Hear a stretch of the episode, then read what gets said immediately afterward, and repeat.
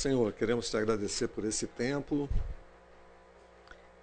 De maneira especial, nós queremos te agradecer porque, como corpo, como povo, nós estamos nos reunindo celebrando a Páscoa e lembrando da sua ressurreição, sua morte, seu plano. Te agradecemos, ó Pai, porque se não fosse pelo Senhor, nós teríamos sido consumidos. Então, te dando graças também por esse tempo, onde fazemos algumas considerações a respeito da tua palavra. Ajuda-nos a manter-nos firmes com o compromisso de colocar isso em prática. Em nome de Jesus. Amém. Bom, gente, nós estamos aqui então trabalhando um pouco com aquele um tema maior que não era para ser assim, aonde é, olhamos o que aconteceu com o povo de Israel numa jornada que saem do Egito, passam 40 anos no deserto, recebem as leis.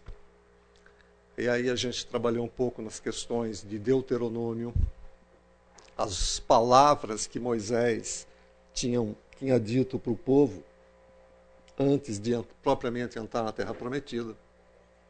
Vimos alguns aspectos das leis. Não dá para a gente trabalhar tudo, né? porque o Deuteronômio é um livro longo e aí a gente ficaria muito mais do que oito períodos é, em cima de Deuteronômio. Né? Eu, sabe um, uma coisa que vocês poderiam ler, se você ouvir, se vocês quisessem, é a Rota 66 do Luiz Saião, tá? Ele tem. No YouTube tem, tá? Se vocês quiserem. Ele trabalha assim. Tem um aplicativo? É, eu sei, eu, eu ouvi pelo YouTube. Ah, ele trabalha assim, dois capítulos, tá? dois modos, dois capítulos, tem uma aplicaçãozinha. Ele resume faz uma aplicação. Resume e faz uma aplicação. Tá? Acho que é, ajuda a gravar. Não é tão profundo, né? mas ajuda a gravar. Então, o pessoal da Rota 66 aí, legal. Ah, ah então Moisés dá as últimas palavras, né? ele fala o, o último sermão, e Deus fala assim, ó, você não vai ver a terra prometida, você vai você vai morrer, você vai com seus antepassados, né? E ao mesmo tempo, quando Deus é, recolhe Moisés, ou ele fala, ó, agora você vai, chega, né? Ele também fala: ó, esse povo vai atravessar e eles vão, esse povo vai me deixar. Tá? É claro ali em Deuteronômio 31, esse povo vai me deixar.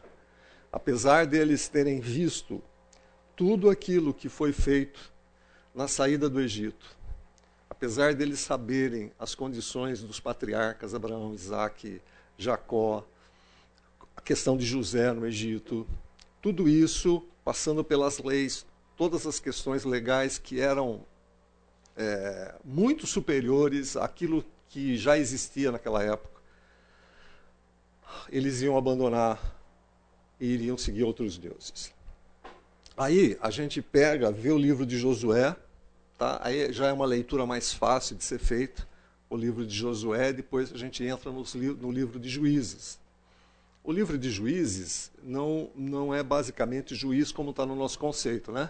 Aquele que senta, que legisla alguma coisa. Juiz aqui, nesse caso, era, era um governante da época. Às vezes é, localizado ali num determinado trecho da terra. Às vezes tinha uma amplitude maior. Então era como que um governador, embora muitas vezes julgasse. Tá? Mas ele não é aquele, aquela pessoa que recebia a, a, a, causa, analisava a causa e dava a sentença. Não era bem assim. Normalmente, nós temos aqui 12 juízes, seis juízes maiores, seis juízes menores, que são convocados por Deus. Tá? Ou estão, no caso de Débora e de Samuel, estão numa posição é, um pouco diferenciada. Lembrando que o livro de Juízes, ele vai, ele não contempla Samuel.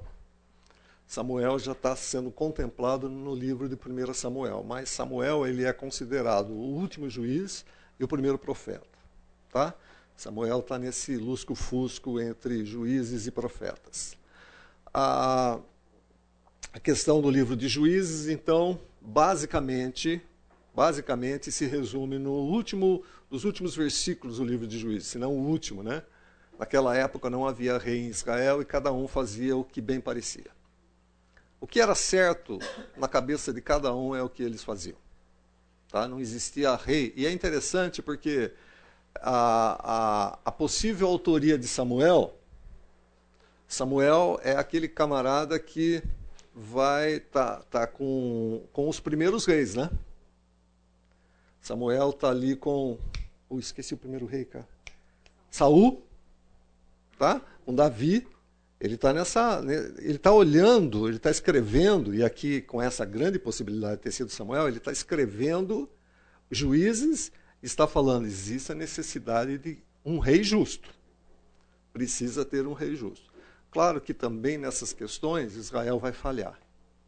Tá? Com relação aos reinados. A gente vai ver alguns reis bons, mas na sua grande totalidade, principalmente no norte, reis maus.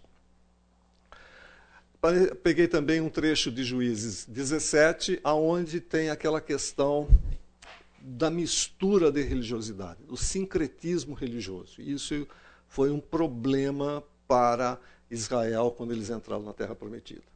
Tá? Houve um sincretismo religioso. Esse sincretismo religioso é um negócio é, acho que a gente trabalhou um pouco a semana passada, é um negócio assim é, delicado. Deixa eu dar um exemplo para vocês. Apesar de Juízes 17 conter esse exemplo, vocês lembram desse, desse acontecimento aqui, lá em Números 21, de 8 e 9?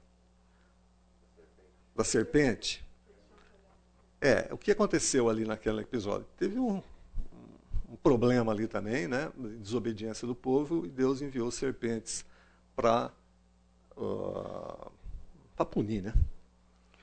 E quem era picado por serpentes fazia o quê? Moisés levanta uma serpente, quem olhasse para ela, acontecia o quê? Era curado. Evidentemente, gente, que isso daqui foi o tipo da pessoa de Jesus. Tá? Quando a gente olha a serpente levantada no deserto, é o tipo da pessoa de Jesus. Mas o que aconteceu em 2 Reis, capítulo 18, versículo 4? Quem pode ler? 2 Reis, capítulo 18, versículo 4. Nós temos algumas reformas ali no, antigo, no, no, no, livro de Reis. A semana passada eu li sobre Josias. Josias foi um dos reformadores ali. Mas Ezequias também foi um reformador. Então, no livro de 2 Reis, versículo 18, capítulo 18, versículo 4, a gente vê dentro da reforma do rei Ezequias uma coisa interessante. Ele tirou os altos, quebrou as estátuas, deitou abaixo os bosques e fez em pedaços a serpente de metal que Moisés fizera. Porquanto até aquele dia os filhos de Israel lhe queimavam incenso e lhe chamaram Neutsan. Olha que coisa, olha que coisa interessante. Aquilo que aconteceu no deserto, que era alguma coisa que levava a pessoa de Jesus. E depois, depois de um tempo, aquilo não teve mais sentido. Passou a, passou a punição, as pessoas continuaram a vida normal, mas a serpente continuou ali. O símbolo continuou ali. Isso de geração em geração levou-se ao crédito de Deus, uma divindade. E eles queimavam incenso para a serpente. Tá? Essa palavrinha que significa, essa palavrinha que é escrita aí, Neustan, é um pedaço, significa um pedaço de bronze. Tá? Então, eles queimavam incenso numa espécie de adoração para um pedaço de bronze. Percebem como isso é complicado na vida da nação de Israel e como isso é complicado também para a nossa vida? As coisas vão, vão indo, vão indo, vão indo e a gente, sem perceber, acaba idolatrando alguma coisa que fez sentido no passado. Que tinha um, que tinha um sentido próprio no passado, mas a gente acaba idolatrando. Muitas vezes isso está dentro do contexto evangélico. Né? Quantas vezes a gente, às vezes, coloca algumas coisas como intocáveis, porque foi importante no passado.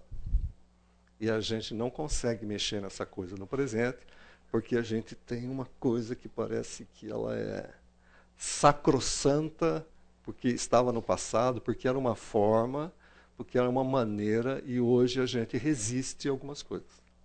Alguém tem algum exemplo disso?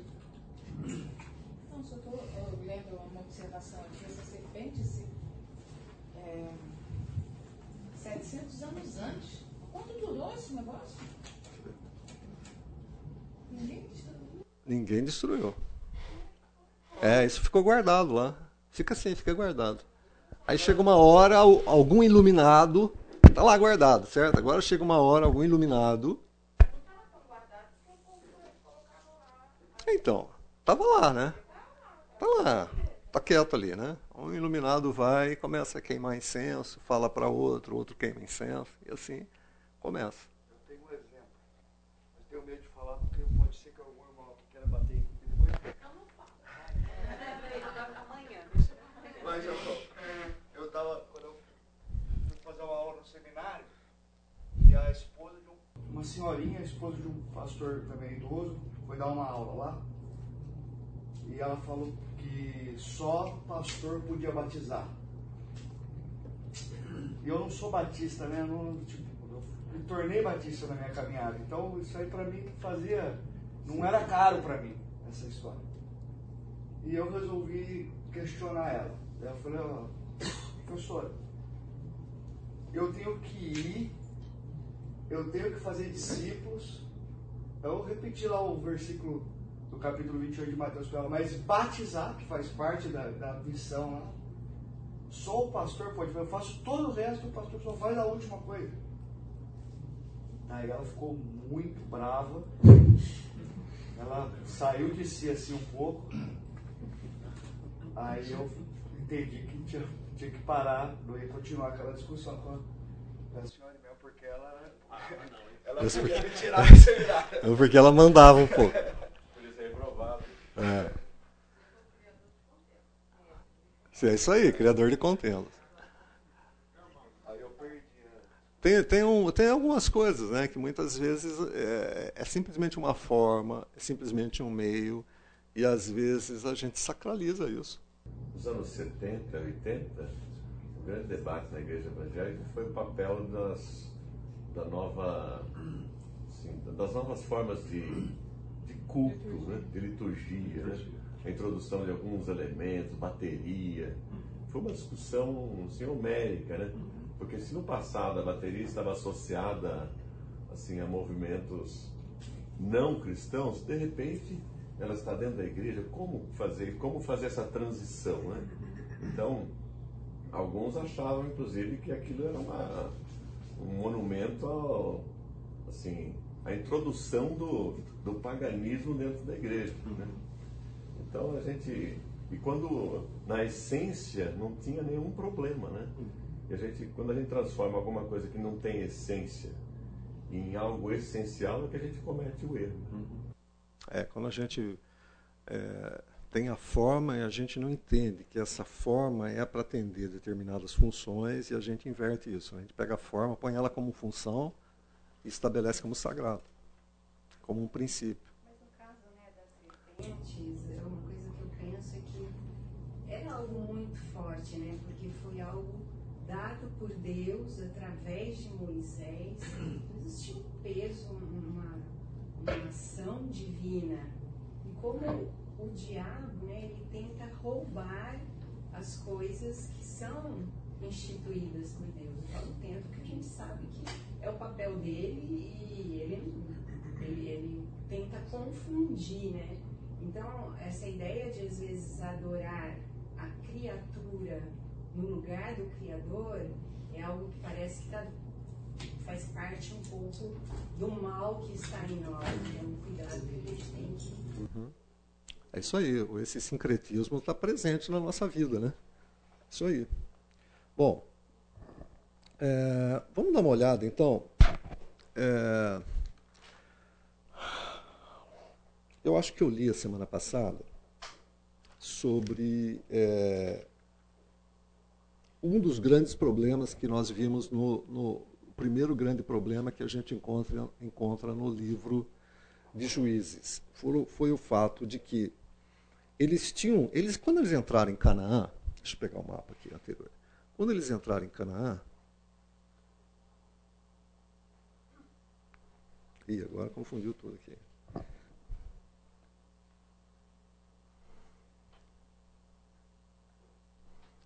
Cadê? Como é que eu acho?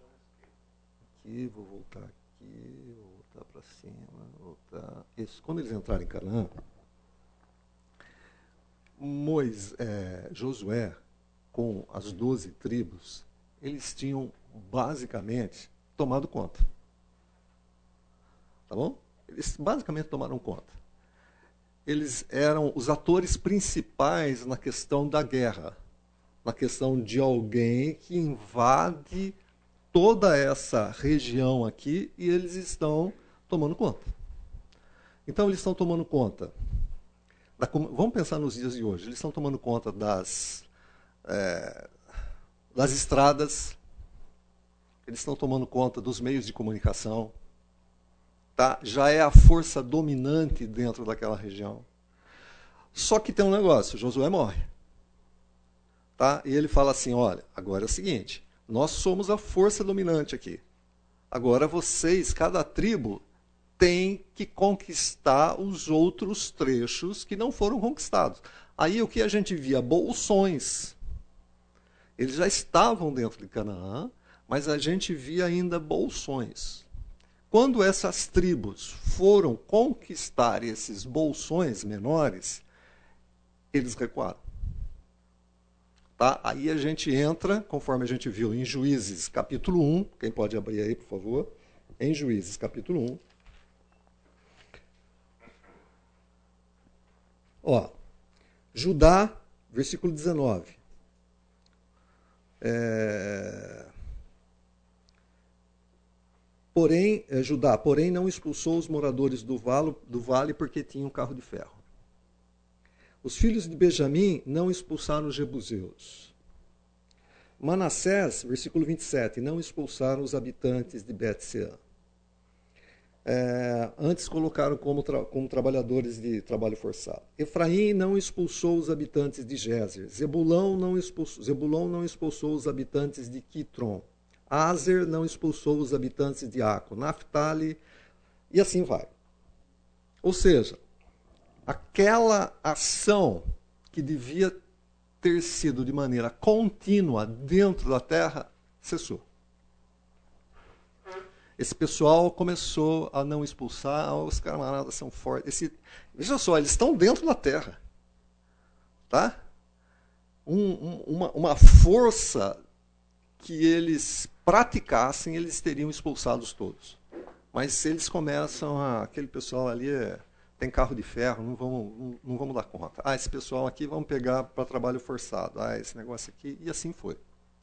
Eles começaram a conviver com aqueles que Deus tinha falado para expulsar.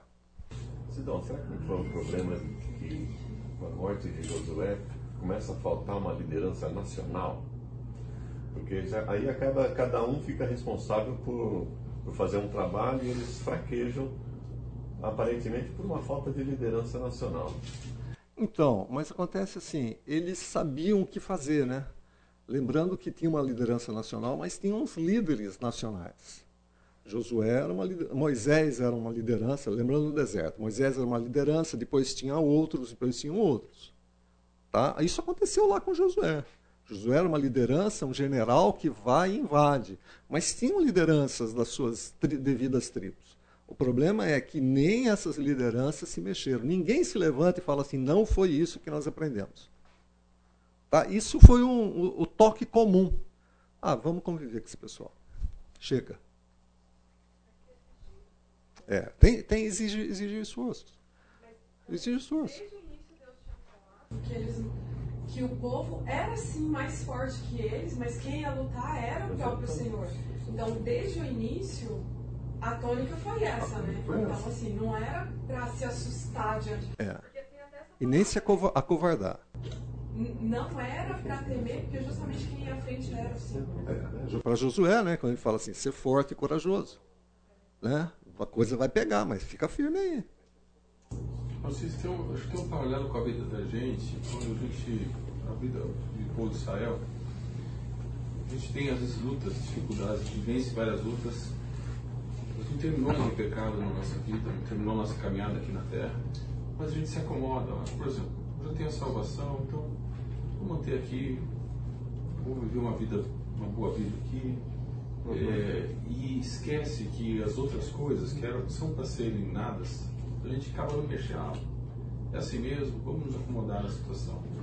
Eu acho que teve um pouco dessa, dessa questão da acomodação. Olha, tá bom assim. Sendo que Deus quer que a gente faça mais gols uhum.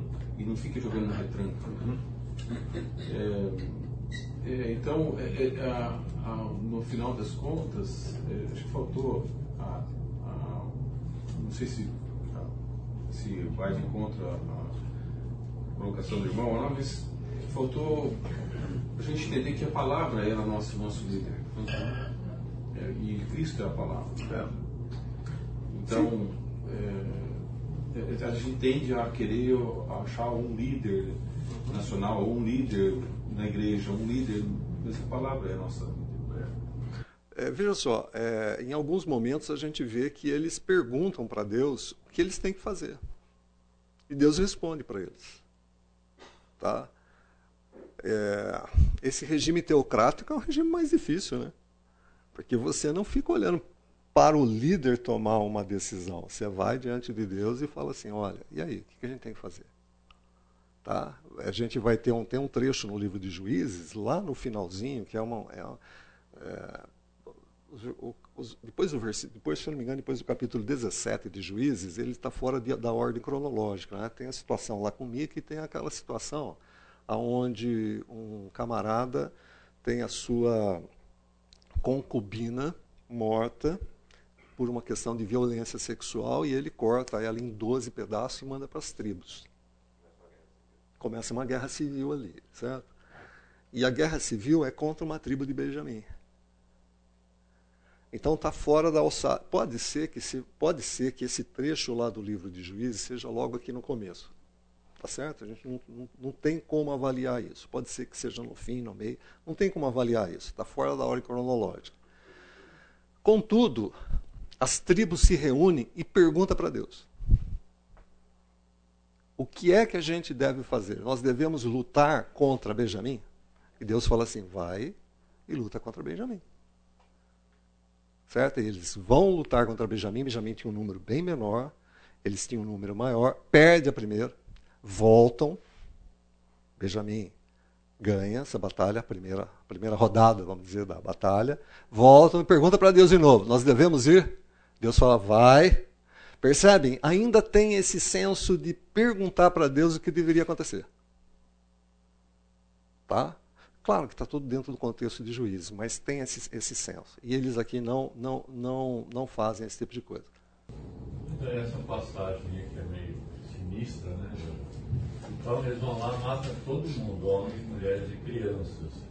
Deus até castiga criança na própria semana, enfim, mata, sobra só, acho que 400 homens. 600. Por deserto. Quando esses, eles, para não exterminar a tribo de Benjamim, eles raptam, eles não querem entregar as mulheres israelitas para esses caras, pegam mulheres de outros povos para eles. Né? Aí também não Não, é, sim, não, não. Não, é assim, ó. Ali, ali é, é assim. É, ao, aqui, aqui nessa, né, nessa região, você vê as tribos e você vê é, cidades que elas tinham autonomias para falar não, eu não vou nessa guerra aí. Tá? Principalmente cidades que eram aquém do, do Jordão. Tá? Eu não vou entrar nessa batalha aí. O que aconteceu ali foi que eles, eles tinham dado a palavra de que eles não iam deixar suas filhas casarem com os benjamitas. Com isso, fizeram um propósito, deram a sua palavra e falaram que Deus nos amaldiçoe se isso acontecer. Aí eles não poderiam, eles ficaram numa sinuca de bico. Como é que eu vou deixar Benjamim sem mulher? Eles não vão conseguir, a tribo vai morrer. E como é que a gente não vai dar as nossas filhas? Porque a gente deu a palavra de uma palavra precipitada, tá, dizendo que a gente vai ser amaldiçoado. Se acontecer isso, a gente vai ser amaldiçoado. Então, a única alternativa que eles tiveram e viram foi o seguinte: quem que não entrou na batalha conosco? Cidade tal e cidade tal. Então, vai lá, rapta 400 mulheres, entrega para os benjamitas, depois pega mais 200 mulheres de outras cidades e entrega para o benjamita. Veja só, isso tudo está dentro do contexto de juízes. Tá? A gente tem que olhar para essa situação dentro do contexto do livro de juízes. Nós não estamos dizendo aqui o que está certo, o que está errado. Está dentro desse contexto maior. Esse contexto maior faz parte desse problema deles entrarem e se associarem com os, os habitantes daquela terra e começarem a adorar outros ídolos. Esse sincretismo religioso que acontece no livro de Juízes tira o chão desse pessoal. E aí a gente vai ter problemas atrás de problemas ali no livro de Juízes. Não era para ser assim, era para ser diferente. Mas eles fazem essa opção. A gente vai ver ao longo desse, dessa conversa aqui. Ó. Olha a situação emocional. É, quando a gente quando a gente quando a gente pensa nessa questão, vejam lá em Josué, capítulo 2, versículos de 8 a 11. Eu quero mostrar para vocês qual era a, situação emocional dos cananitas. Dos cananitas. É, pode ser cananeus também, tem, tem, tem algumas coisas que falam cananeus, mas cananitas. É, capítulo 2, de 8 a 11 eles vão ter um encontro com Raabe. Olha lá. Antes dos espiões se deitarem, Raabe subiu no terraço e lhes disse: Sei que o Senhor lhes deu essa terra. Vocês nos causaram um medo terrível. E todos os habitantes dessa terra estão apavorados por causa de vocês. Temos ouvido como o Senhor secou as águas do Mar Vermelho perante vocês quando saíram do Egito e o que vocês fizeram a leste do Jordão, com Seom e Gog, os dois reus amorreus que aniquilaram. Quando soubermos disso, o povo desanimou-se completamente, e por causa de vocês, todos perderam a coragem pois o Senhor, o seu Deus, é Deus em cima dos céus e embaixo da terra. Essa é a palavra de Raabe. E ela vai mostrar o espírito, o ânimo que estavam os cananeus, ou os cananitas. Tá? Esse pessoal estava apavorado com a entrada de Israel. Mesmo assim, eles entram na terra, eles conquistam, é o poder militar, mas quando vai fazer a outra parte de eliminar da terra, eles se acovardam ou por causa dos carros de ferro, ou por causa de uma situação econômica mais fácil, em vez da gente levar esse pessoal para fora, é mais fácil eles se tornarem os nossos escravos. Ah, eu estou cansado de guerrear, eu queria um pouco de paz. Eles estavam com muito medo de Israel. Com muito medo. Acontece que Israel recua. Com o recuo de Israel, é, aqui a gente vê o discurso de, de, de Josué para os líderes, no Josu, capítulo 23, de 9 a 13.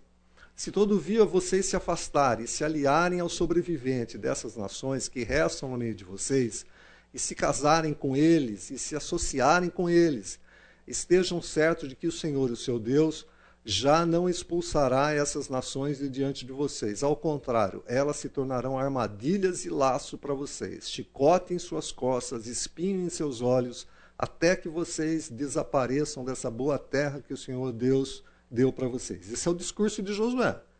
Josué está próximo da sua morte. E ele chama a liderança e fala assim: olha, cuidado tudo cooperava para que esse pessoal, a hora que entrasse em Canaã, não fizesse o que eles fizeram. Josué também discursa para o povo, no capítulo 24, de 14 a 16, quando ele diz: Agora temam o Senhor e sirvam-no com integridade e fidelidade. Jogam, joguem fora os seus deuses que os seus antepassados adoraram além do Eufrate no Egito e sirvam ao Senhor. Aqui a gente vê a situação política. Eles não expulsaram os habitantes de Canaã.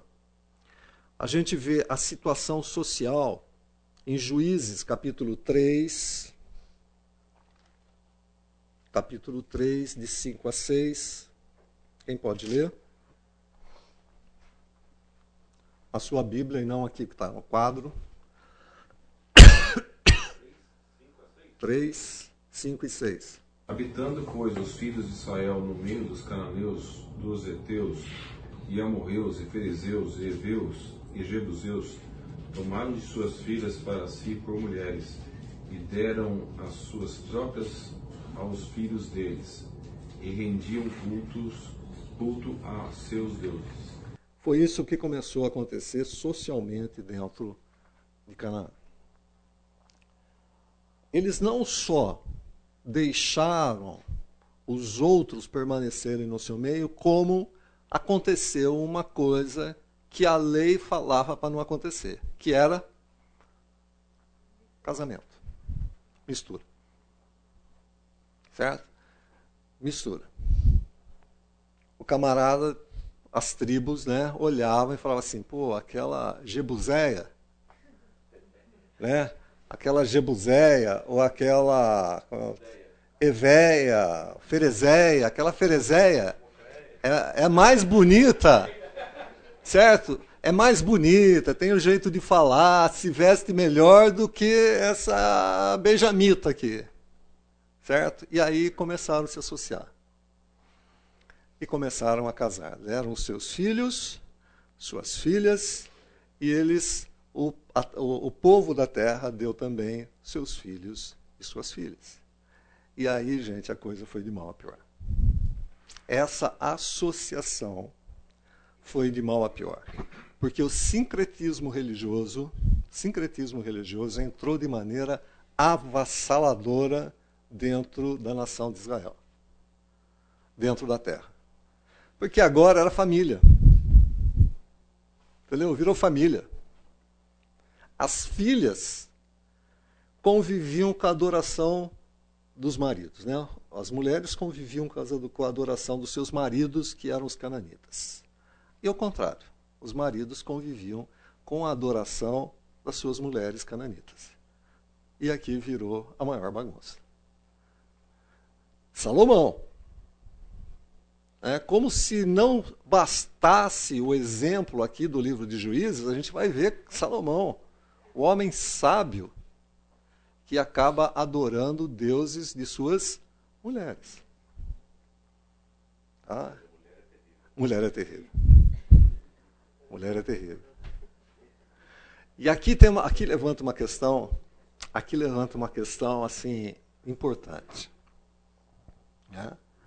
O quanto essa associação ainda pode gerar problemas nos nossos dias. Quero ouvi-los.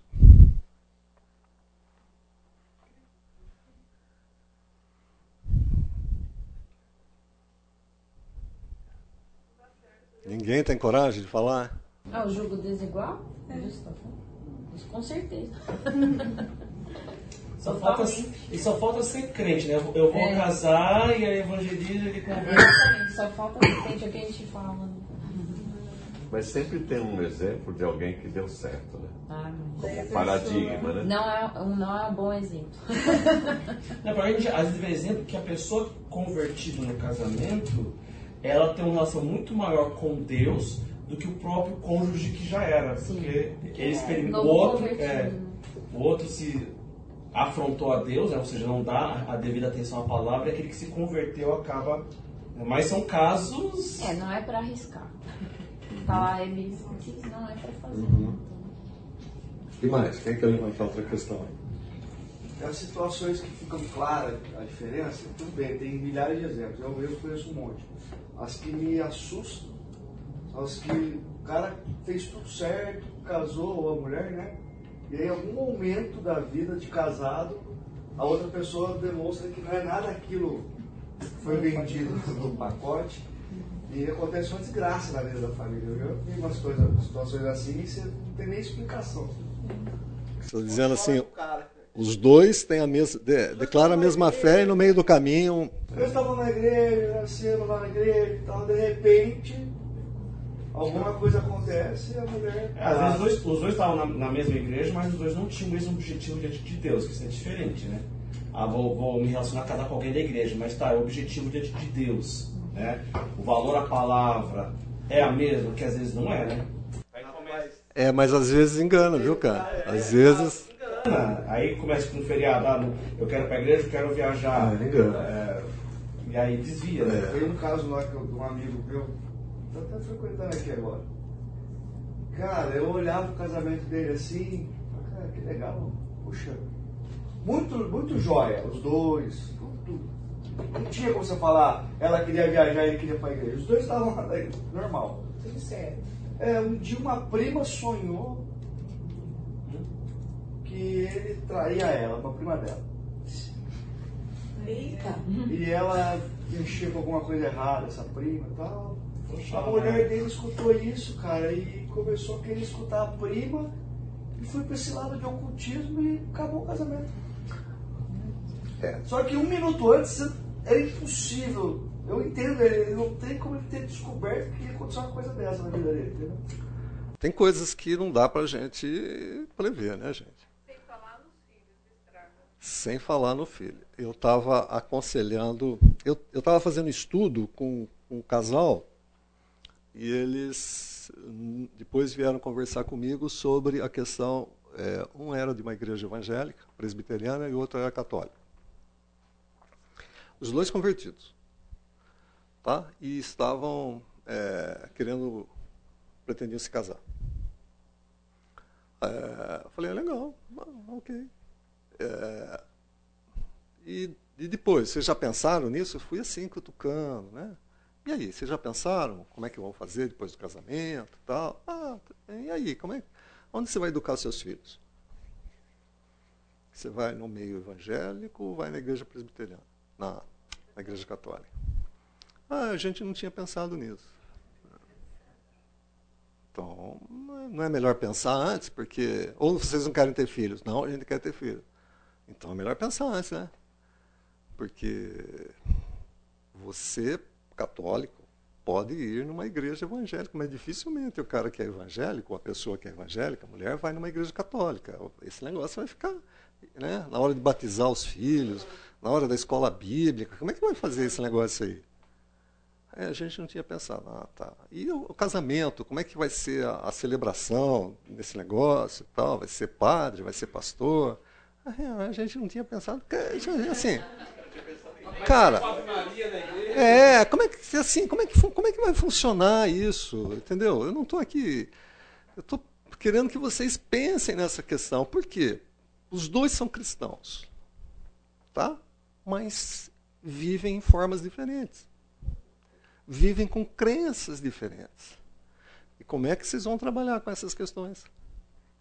Né? Ah, é, um é batista, outro é presbiteriano. Ah, tá bom. Então, ah, mas, cara, você pensa diferente. Certo? O, o- o- teve um, um caso que o cara é, é cristão espírita. A outra cristã, católica. Gente, é, como é que. Como é que se. E agora? Que daí? Tá legal. É, o que, vai acontecer depois?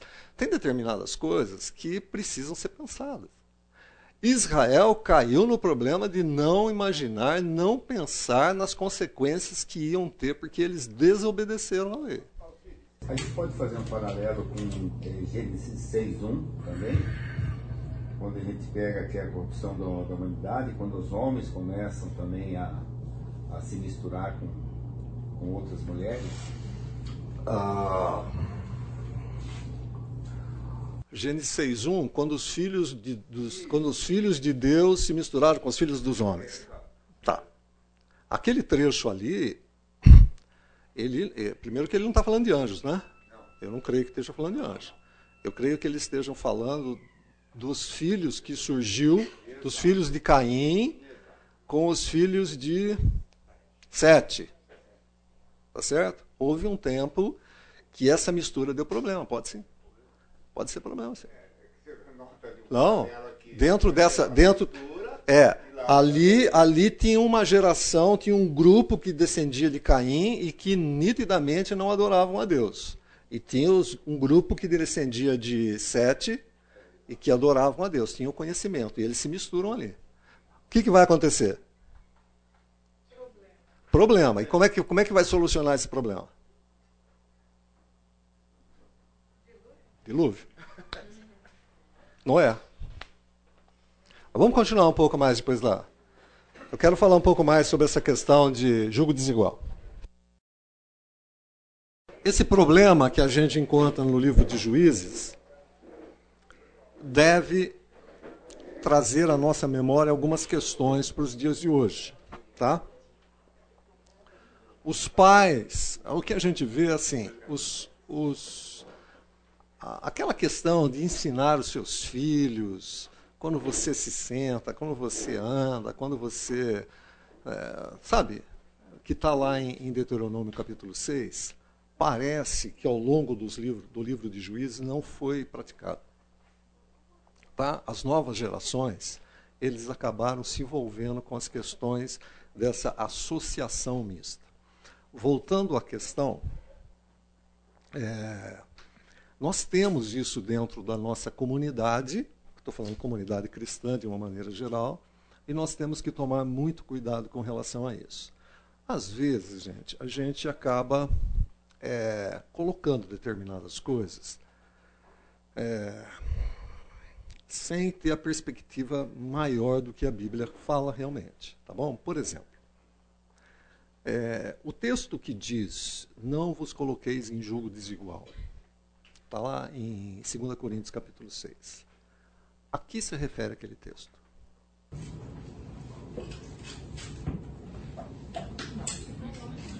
Mas usar para casamento. Né? Pode ser para negócios civis. Lado a lado, por favor. Negócios civis também. Segunda cor. Segunda Coríntios, capítulo 6.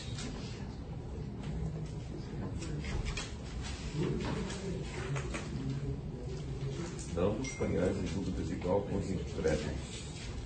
Porquanto, que sociedade pode haver entre a justiça e a iniquidade? Ou comunhão da luz com as trevas? 15. Que harmonia entre Cristo e o maligno? Ou que união do crente com o incrédulo? 16. Que ligação há entre o santuário de Deus e os ídolos? Porque nós somos santuário de Deus, do Deus vivente, como ele diz: habitarei e andarei entre eles e serei o seu Deus, e eles serão o meu povo. Por isso, retirai-vos do meio deles, separai-vos, diz o Senhor: não toqueis em coisas impuras, e eu vos receberei. Serei vosso pai, e vós sereis para mim filhos e filhas, diz o Senhor Todo-Poderoso. Bom, Paulo está pegando um texto lá do Antigo Testamento e está aplicando aqui. Está pegando um texto lá de Êxodo e aplicando aqui. Tá? Agora, gente, do que, que fala a primeira, segunda Coríntios? Esse trecho especificamente. Por que, que Paulo citou ele aí? Nós precisamos entender esse contexto.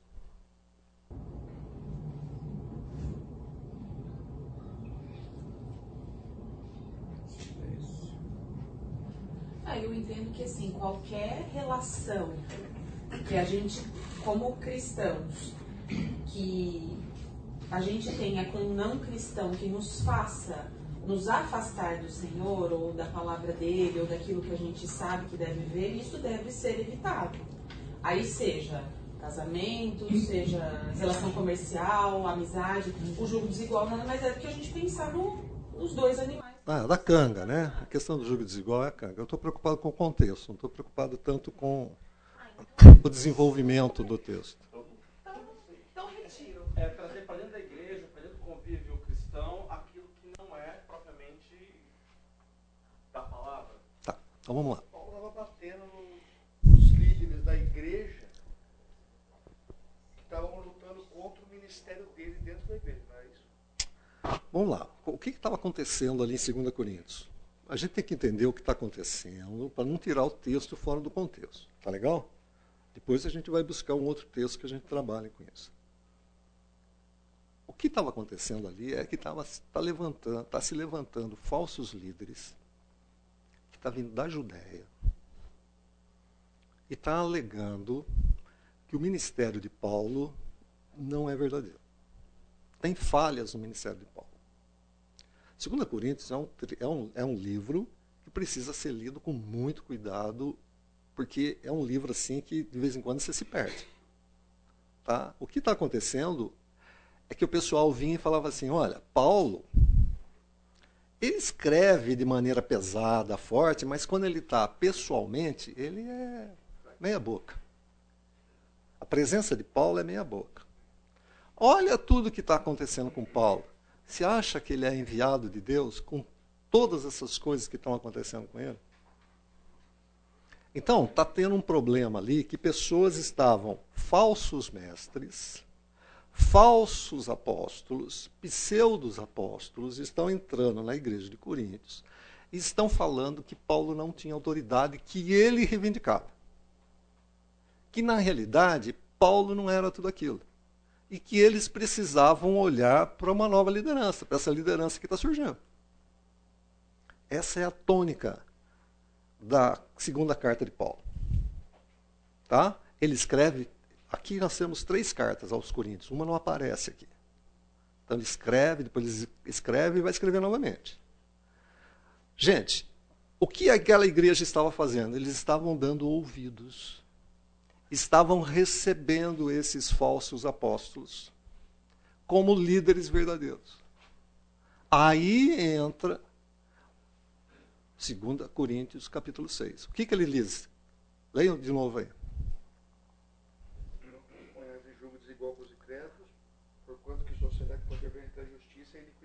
Ele está dizendo para aquela, aquela igreja: vocês estão se colocando em julgo desigual com esses camaradas aqui e eles são incrédulos.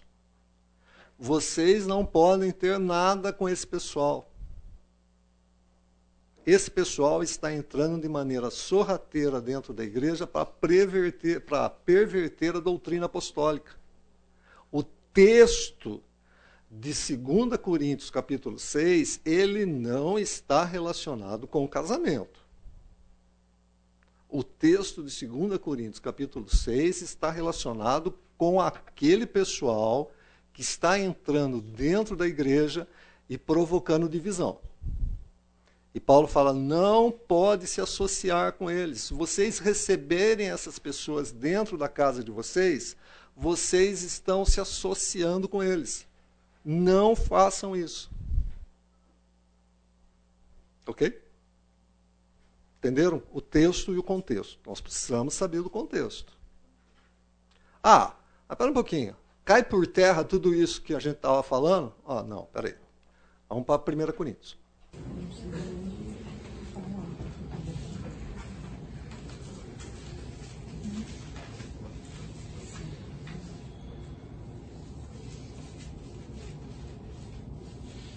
1 Coríntios capítulo 7, versículos 39 e 40.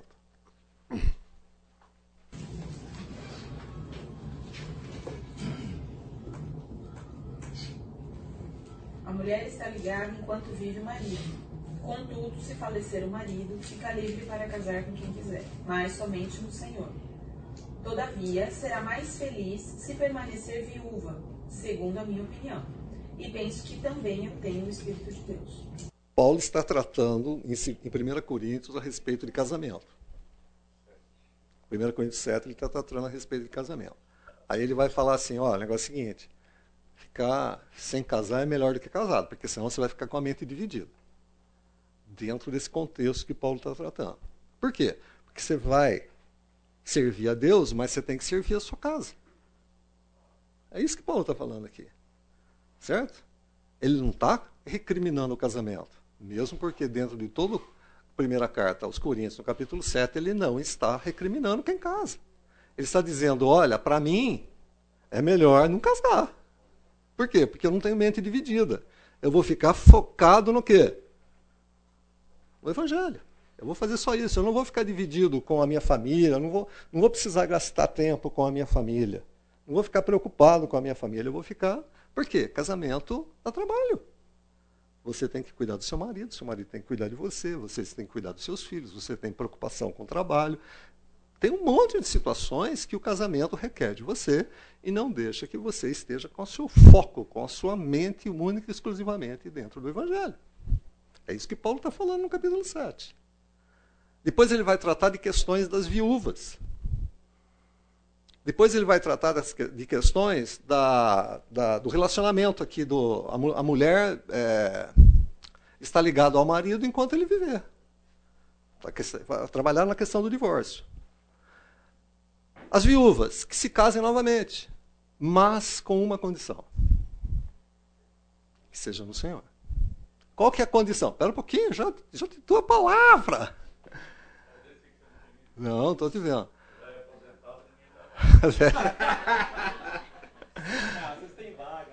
Peraí, está tá cheio de vaga aí já.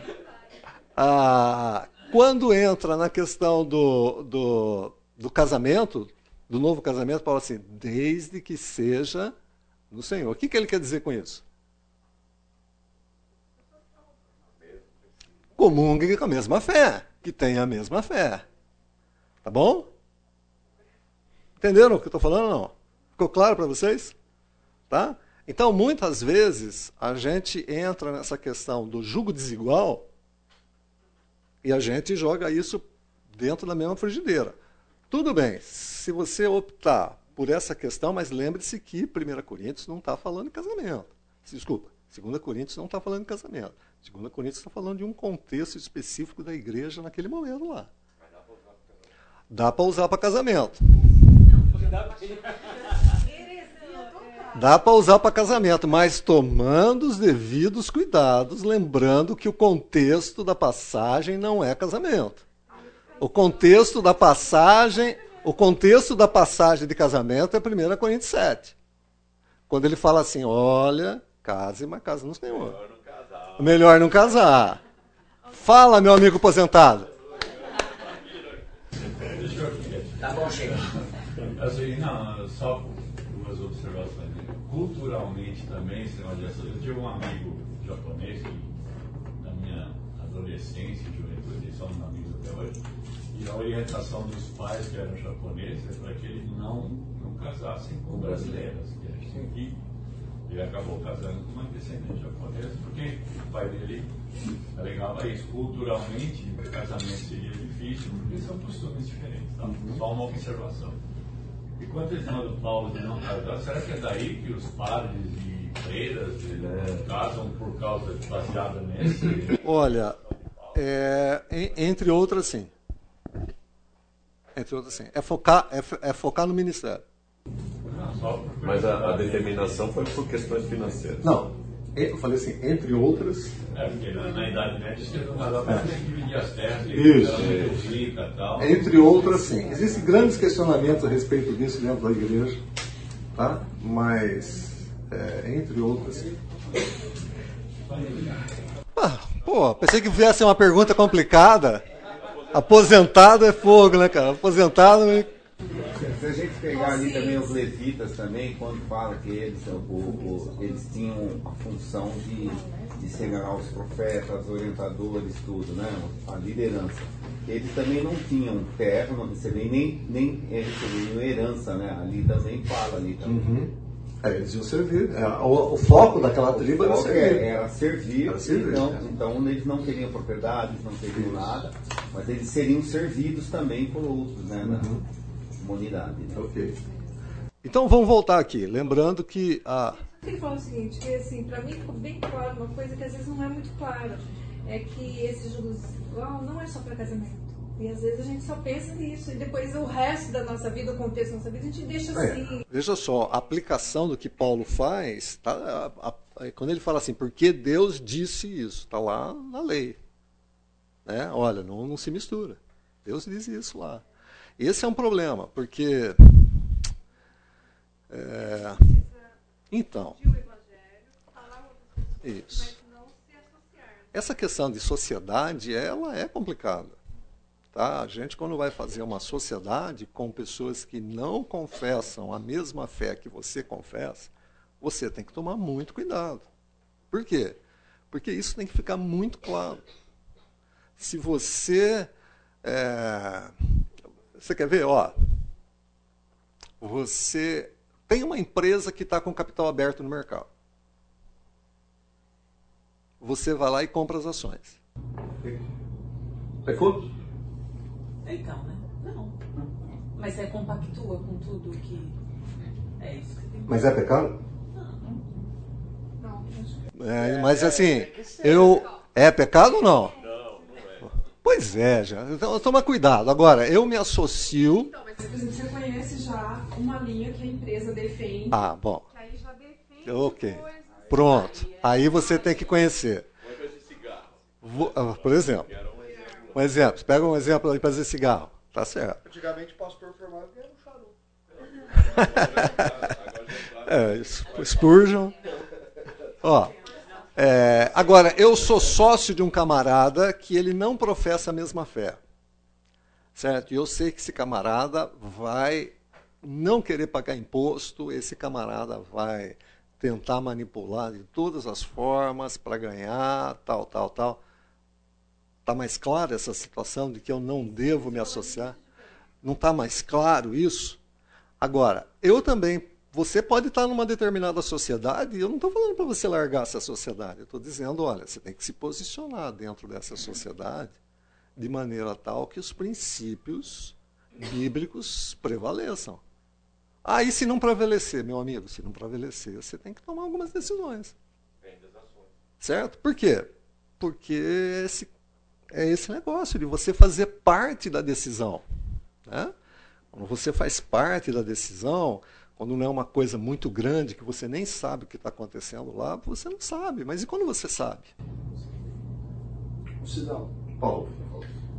A questão, é, a gente, é, os dois contextos são para a igreja. O julgo desigual era para que a, a igreja, de uma certa forma, ela tivesse né?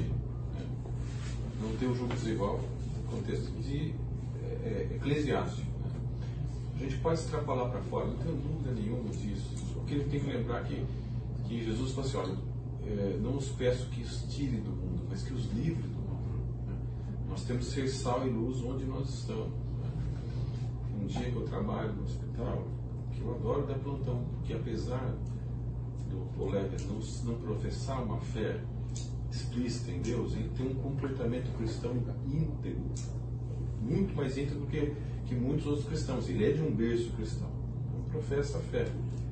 Por outro lado, trabalho num outro dia, onde os, os colegas eles, eles, eles trabalham com valores que para mim são muito ruins. Qual que eu prefiro? O primeiro, sem dúvida nenhuma. Mas a gente não pode esquecer que a gente está nesse mundo. E é esse mundo que nós vamos enfrentar. E para Deus não, não nos deixar cair e nos livrar do mal. É isso. A gente tem que tomar alguns cuidados, tá? É, vale para todas, as- vale para amizade. Também vale para amizade. Determinadas amizades, você tem que falar para o seu filho não. Não é? Ah, mas eu sou muito amigo de fulano de tal. Aí você conhece fulano de tal. O que, que, que você fala com o seu, seu filho? Vai. Fica tranquilo, pode ir. Onde ele for, você vai. Como é que você fala para o seu filho? E determinados momentos que você tem que chegar para o seu filho e falar, escuta, não quero mais que você saia com tal pessoa. Ué, por quê?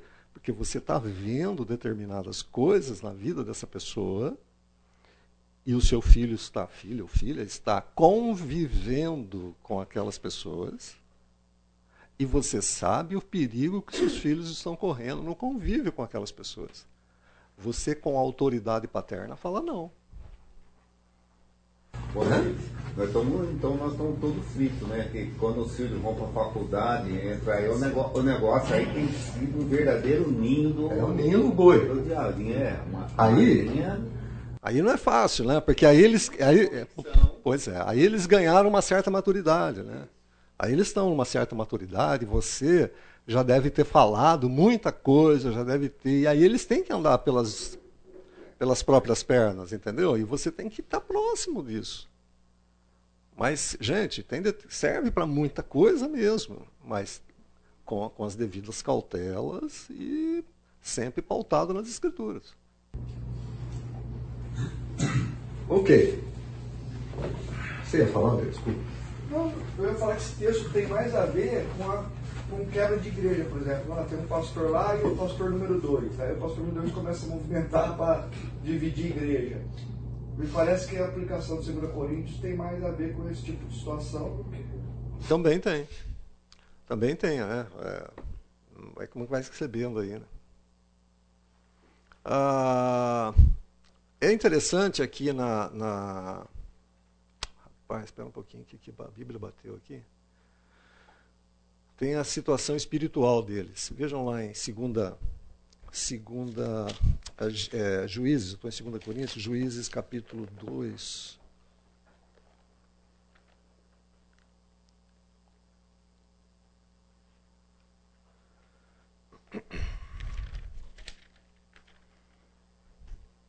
Juízes capítulo 2.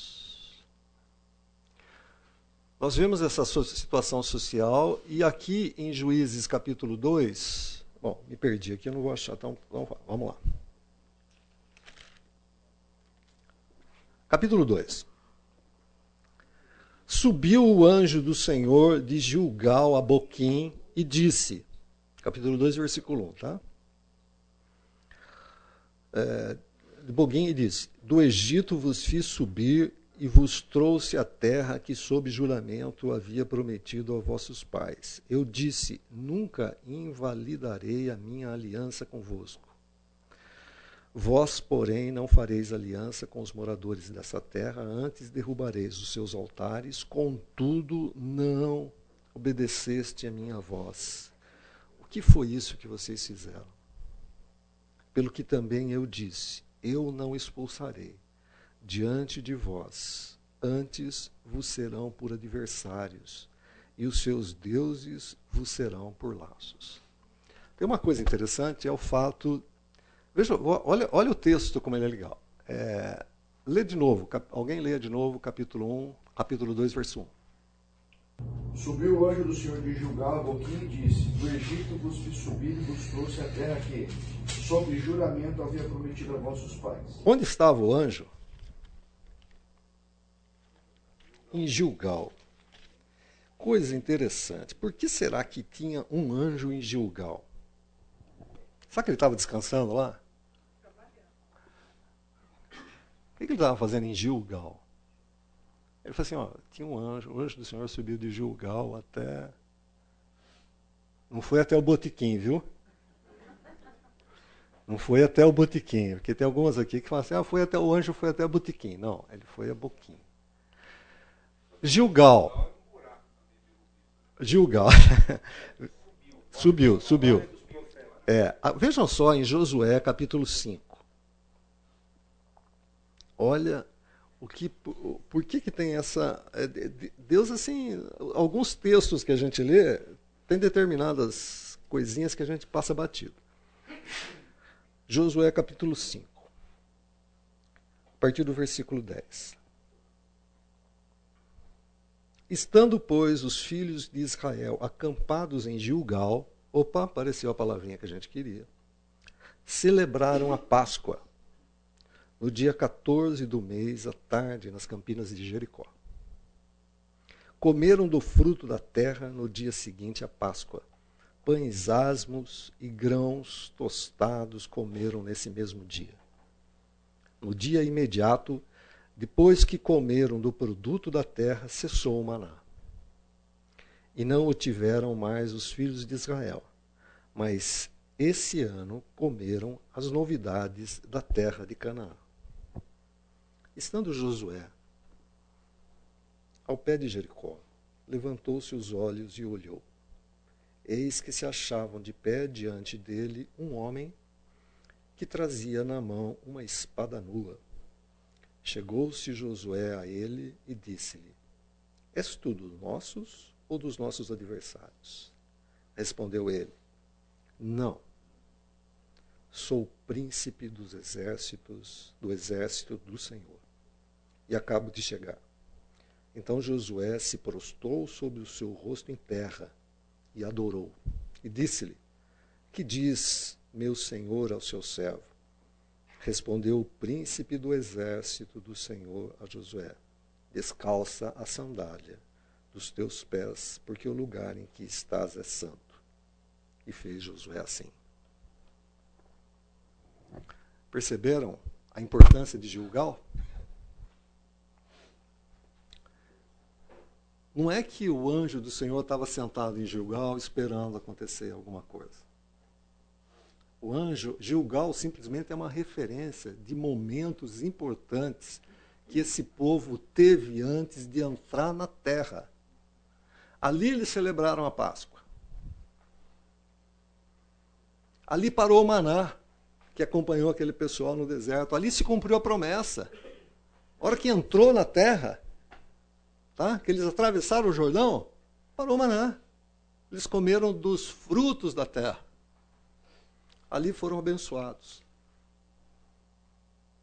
O trecho não diz se é exatamente naquele local, ao pé de Jericó, que é Gilgal, que é Gilgal. Precisaria dar uma olhada no mapa, mas logo em seguida Josué tem um encontro com o próprio Senhor. É uma epifania. O próprio Senhor. Porque se não fosse o próprio Senhor, ele não, não, não deixaria Josué se ajoelhar e não falaria que a terra que está é santa. Foi o próprio Senhor que se apresenta. Alguns acham que é a pessoa de Jesus. Tudo bem. Tá? Mas é o próprio Deus que se mostra para Josué. É uma bênção. É uma bênção. Josué está meio perdido, né? Ele não sabe. Você, oh, cara, eu não sou de ninguém. Eu vim aqui para vencer. Eu não sou seu, não sou dele, eu vim aqui para vencer. E tem mais, tira a sandália do seu pé porque você está pisando em terra santa. Cara, não, com Deus não tem papo, né? Não tem quem é, quem não é, o que vai acontecer. Ó, para, sou eu aqui, cara. Ponto final. E acontece lá em Ju, Juízes capítulo 2 que diz assim: Subiu o anjo do Senhor de Gilgal até Boquim e falou o quê? que vocês fizeram? O que, que vocês estão fazendo? Eles saíram de um lugar abençoado, né? E agora Deus vai colocar para eles o quê? Uma desgraça, uma maldição. Porque vocês estão fazendo essas coisas, eu não vou tirar os inimigos da terra. Vocês vão conviver com os inimigos e eles serão para vocês um espinho. Eu tinha dado a terra para vocês. Eu tinha dado ordem para vocês. Não é o que o texto fala, tá bom? É uma referência aqui. Eu tinha dado a terra para vocês. Eu tinha dado ordem para vocês. Eu tinha colocado uma liderança para vocês. E na hora de fazer o que vocês não deveriam fazer, vocês não fizeram. Então agora, eles serão o espinho de vocês. E esse espinho, gente, vai ser levado a sério até o momento que o povo é levado, deportado para a Síria e para a Babilônia. Ao longo de séculos, ao longo de séculos, a gente vai ver que Israel toma, a nação cresce, principalmente no reino de Davi, Davi e Salomão. É um reinado, é uma potência ali mas ao mesmo tempo a gente vê conflitos internos com povos que eles deixaram aqui na entrada no livro de Juízes. Isso vai ser o espinho para eles até o dia, o dia que eles são deportados. E na volta também, né? E quando voltam também. Aí você vê Esdra, você vê Neemias, você vê aquele povo junto na terra ali querendo. Gente, é um problema para eles. É um problema para eles. Até os dias de hoje, é um, pro...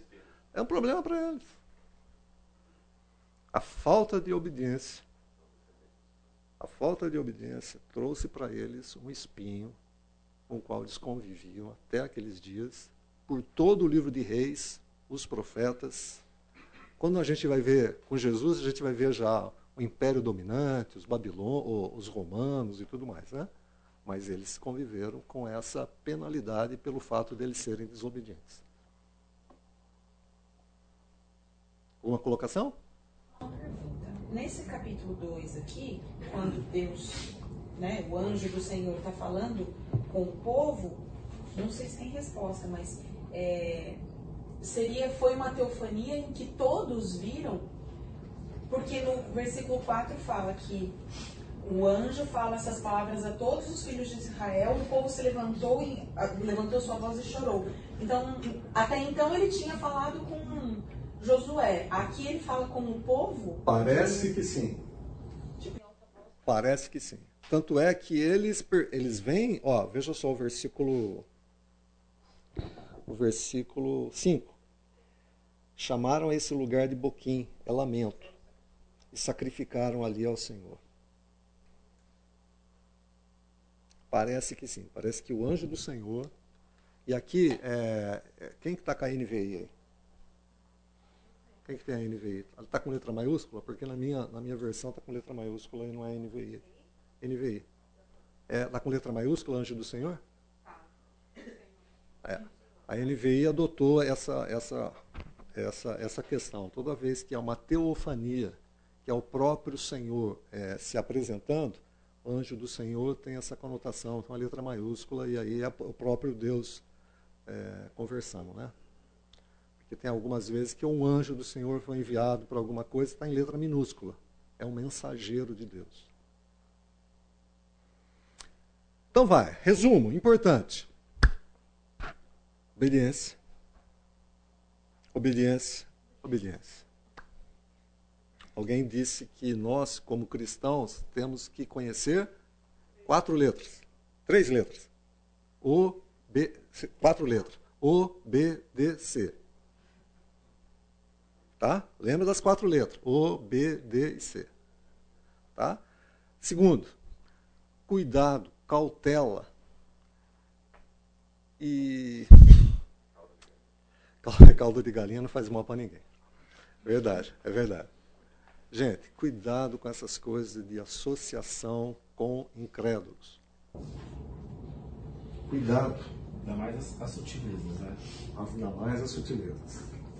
Naquela época era visível, era israelita de um lado, adoradores de ídolos de outro, e essa associação indevida. Nos nossos dias é muito mais sutil. Ainda mais quando você vai pela, pela, pela nomenclatura, né? Não, mas vamos se associar com crente, tá tudo bem. É. Às vezes é pior se associar com crente. Às vezes é. Então, toma cuidado, a gente precisa tomar muito cuidado com essas questões. E quando é família também. Né? Quando é família. É meu primo. É meu cunhado. Cunhado. Então. cunhado, cunhado, então, né? O cunhado. Putz, que vai dar nó esse troço aqui, né? Tá? Então, cuidado. A Bíblia nos exorta, a palavra de Deus nos exorta, é, o livro de Juízes nos exorta. Paulo lá exorta a gente, olha o que Deus falou. Cara, toma cuidado, cuidado. É difícil entender é que quando a gente lê a Bíblia, às vezes dá vontade de falar, o cabeção, vocês estão, né? É. Em Salomão, deixou o reino redondinho, maior potência econômica e militar da época, tudo, aí o Roboão vai lá e, e muda tudo, não obedece, né? É só seguir. Você fala, pô, o que o cara tem que mudar, né? Tá tudo certo. Difícil, né? Porque, gente, assim, a nossa preocupação, é, muitos daqui eu percebo que tem uma, uma caminhada já bem solidificada, né? Já tem a sua vida formada em termos de família. Eu penso nos filhos, nessa geração que está vindo aí. Né? Se hoje, embora a gente esteja com essa vida já formatada, a gente é bombardeado Imagina essa geração que está vindo aí com toda a tecnologia, com tudo que eles podem ter acesso. Imaginem o quanto essa geração será bombardeada. O quanto os meus netos serão bombardeados. Já o quanto são já são, né? Porque nós temos nomes é, na mídia cristã e evangélica né, de sucesso, de fama, é, com toda uma oratória mas você vê que realmente leva a uma direção contrária. Então, assim, nossa, estou acompanhando um cara que quando você vai ver. É... É, Paulo vai falar, não, não, pegamos o texto, a gente podia falar outra hora. Paulo fala assim: olha, é, se, se, se, se, se, vocês não pudessem fazer outro, esse, tipo de coisa, teria que tirar vocês do mundo. Mas agora eu estou dizendo o seguinte: com aqueles que se dizem irmãos. 1 Coríntios 5. Pode ler. Com isso não me refiro aos imorais desse mundo, nem aos avarentos, ou ladrões ou idólatras. Se fosse assim, vocês precisariam sair desse mundo. Mas agora estou escrevendo que não deve se associar com qualquer um que, dizendo-se irmão, seja imoral, avarento, idólatra, caminador, alcoólatra ou ladrão. Com essas pessoas, nem comer. Nem comer. Tá? Aquele que se diz irmão e tem atitude ou atitudes iguais àqueles que não são convertidos, nem coma. É o que Paulo está falando. Quanto mais se associar. Entendeu? Não, não, é, não dá para comer. Fica longe, fica longe. Quem, é, quem fala que é irmão e tem atitudes iguais àqueles que não são do Senhor, se afasta. Então é sutil. Por quê? Porque o meio evangélico é um caldeirão. O meio evangélico é um caldeirão, tem de tudo, gente. Se passar a concha assim, vai sair um monte de coisa. Tem, tem, sim. Tem sim. Tem, um, tem grupos de música, louvor, pregação, pastor. Gente, toma cuidado. Sejam criteriosos, criteriosos.